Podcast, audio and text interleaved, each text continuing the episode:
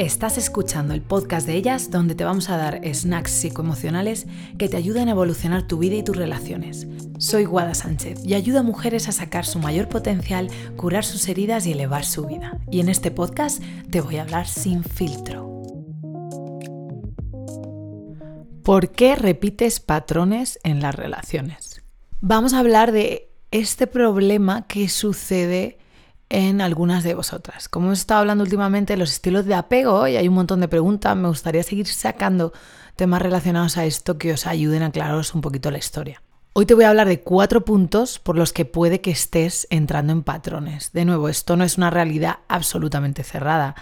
Nadie como vosotras conocéis vuestro caso único. Puede ser que en algunas situaciones uno de estos cuatro puntos no se cumpla o que solo se cumpla en parte. O puede ser que hayas tenido relaciones en las que no sigues patrones. Pero en el caso de que lo hayas hecho, te van a dar una pista de cuáles son las principales razones por las que tiendes o puede ser que entres en ese bucle. La primera es que lo familiar tiene más peso que lo sano. ¿Esto qué quiere decir? Pues imagínate que tú tienes esas zapatillas súper viejas, llenas de mierda, pero que amas tanto. Y te están jodiendo las rodillas, no te ayudan a tener buena posición cuando vas andando, o sea que a la larga te están fastidiando. Pero a ti te encantan, están hechas un pisto, más viejas que mis cojones, una sola casi que se está empezando a romper, pero las has llevado siempre y te encantan. Prefieres quedarte con esas zapatillas que te están jodiendo que tener que comprarte unas nuevas. Así funciona nuestro cerebro para todo, hermanas. A nuestro cuerpo le gusta más aquello que conoce, aquello que es familiar, que aquello que es beneficioso si te compras unas zapatillas nuevas, pues te va a costar un tiempo acostumbrarte. Puede ser que al principio estés incómoda, que no te terminen de agradar tenerlas, aunque sea bueno para tu espalda y para tu cuerpo a la larga. Igual pasa con las relaciones. Puede ser que tus relaciones y la manera de relacionarte que tienes haya sido dañina, pero al ser familiar, tu cerebro lo va a preferir. Se siente más cómodo, ya lo conoce. Es el típico dicho de más vale pájaro en mano que cientos volando, o más vale malo conocido que bueno por conocer. Fijaros ese super refrán que lleva con nosotros toda la vida diciéndonos una realidad neurobiológica. Es decir, literal, preferimos más algo que me está haciendo daño, pero que ya conozco algo nuevo que no es familiar. ¿Cómo puede ser que se vea esto dentro de una relación? Pues puede ser que, a pesar de que no te guste que te griten y te incomoda, estás súper acostumbrada. Y de hecho lo relacionas a un contexto de amor íntimo. Y si no me gritas, incluso a lo mejor me falta pasión. O a lo mejor inconscientemente asumo que no me quieres lo suficiente porque no te estás desgarrando la camisa. Porque tu cerebro está súper acostumbrado a ver dentro de contextos de amor íntimos los gritos y los relaciona. Ni siquiera tiene tan claro qué significa un amor diferente al que ya conoces.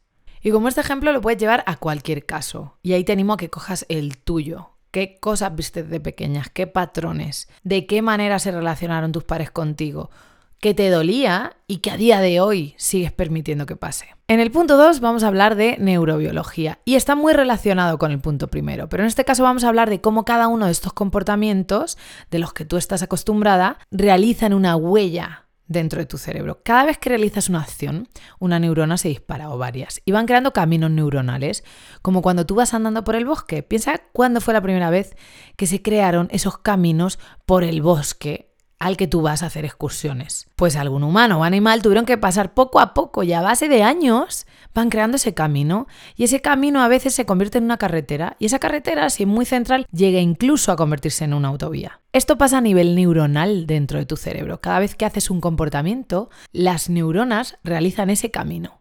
Cuantas más veces realiza las neuronas ese camino, mayor tamaño tiene esa carretera neuronal y es más fácil que se dispare. Hay una tendencia mayor de que esa neurona o neuronas pasen por esos caminos. Quiero que entiendas esto porque todos aquellos comportamientos, especialmente los que no son conscientes, por tu parte, que te cuesta un montón cambiar, aunque tú racionalmente lo entiendas, tienen mucho que ver con esta parte neurobiológica. Y es que tu cuerpo, literal, emocionalmente, está acostumbrado a pasar por ciertos lugares y lo sigue repitiendo. Y para cambiar esto tienes que crear nuevos caminos neuronales. Y esto es como pasar por un bosque sin camino. La primera vez tienes que llevar un machete y cortar y probablemente te encuentres algún cardo o alguna planta que te raja el pantalón, que te hace alguna herida y va a doler, no va a ser cómodo ese camino. Y tienes que pasar por él, tú o otras personas, 20 veces hasta que se empieza a hacer ese nuevo sendero. Esto es lo que tiene que hacer tu cerebro con nuevos comportamientos, los tienes que repetir para que tu cerebro aprenda y empiece a crear esas nuevas carreteras, autovías neuronales y empieces a interiorizar esa nueva manera de funcionar. En este tercer punto vamos a hablar de cómo tiendes a revivir situaciones que no están resueltas. Cuando pasaste por una experiencia traumática, que es un shock para tu sistema, de pequeña te sentías probablemente confusa y ansiosa. Conforme vas creciendo, hay una tendencia natural inconsciente a repetir esa experiencia traumática, a hacer un replay como con un intento de entenderla y tal vez de ganar un sentido o una sensación de control. Por ejemplo, si viviste una circunstancia donde te sentiste indefensa, no querida, no vista o rechazada cuando eras más pequeñita, vas a inconscientemente recrear esa relación de nuevo. Y es para ponerte a ti misma en esas experiencias una vez más con esos sentimientos y emociones similares con un deseo fuerte de cambiar el resultado. Tal vez intentas buscar desesperadamente la aprobación de alguien que nunca te la dio, con el objetivo de ganar un poco de control en las relaciones, ese control que no tuviste. Es una manera inconsciente de intentar resolver lo no resuelto y de inconscientemente intentar cambiar el outcome, el resultado. Lo que pasa que si no has cambiado y no has ganado nuevas habilidades, en el camino es muy posible que el resultado vuelva a ser el mismo. Y ese es el real problema, y es que si me vuelvo a meter en el mismo pitoste, en el mismo conflicto que de pequeña, pero ahora de adulta, pero sin herramientas para enfrentarme a él de otra manera, es muy posible que acaben patrones que se repiten, intentando ser amada, intentando ser vista, tratada bien, como necesitabas hacerlo de niña, pero sin ser capaz de gestionar la situación de otra manera. Y el cuarto y último tiene que ver con las creencias que creaste como niña. Puede ser que tu niña interior en el fondo no crea que merezcas amor, respeto y cuidado. Esto es una creencia inconsciente que puede que se quedara contigo hace mucho tiempo y tiene que ver con tus creencias núcleo, con lo que está en el core de ti y que afecta a muchas áreas de tu vida. Esto sucedió como resultado de todas las interacciones que has tenido a lo largo de tu vida, sobre todo de pequeña y sobre todo con tus padres. En casas con mucho caos, si fue tu caso, puede ser que inconscientemente acabaras teniendo la creencia de que eras el problema, de que no eras suficiente, de que no importabas lo suficiente o que no eras lo suficientemente guapa y otras muchas creencias que van a depender del contexto tuyo en concreto aunque estas creencias son falsas, en tu mente pequeñita tenían sentido, porque de pequeña todo es personal, todo gira en torno a ti. Como decimos aquí en España, la gente te crees que eras el ojete del mundo. Si mamá se olvidó hoy de recogerme en el colegio, ¿será que yo no soy lo suficientemente importante? Si hubiera sido lo suficientemente importante, de verdad, de verdad, no se le hubiera olvidado.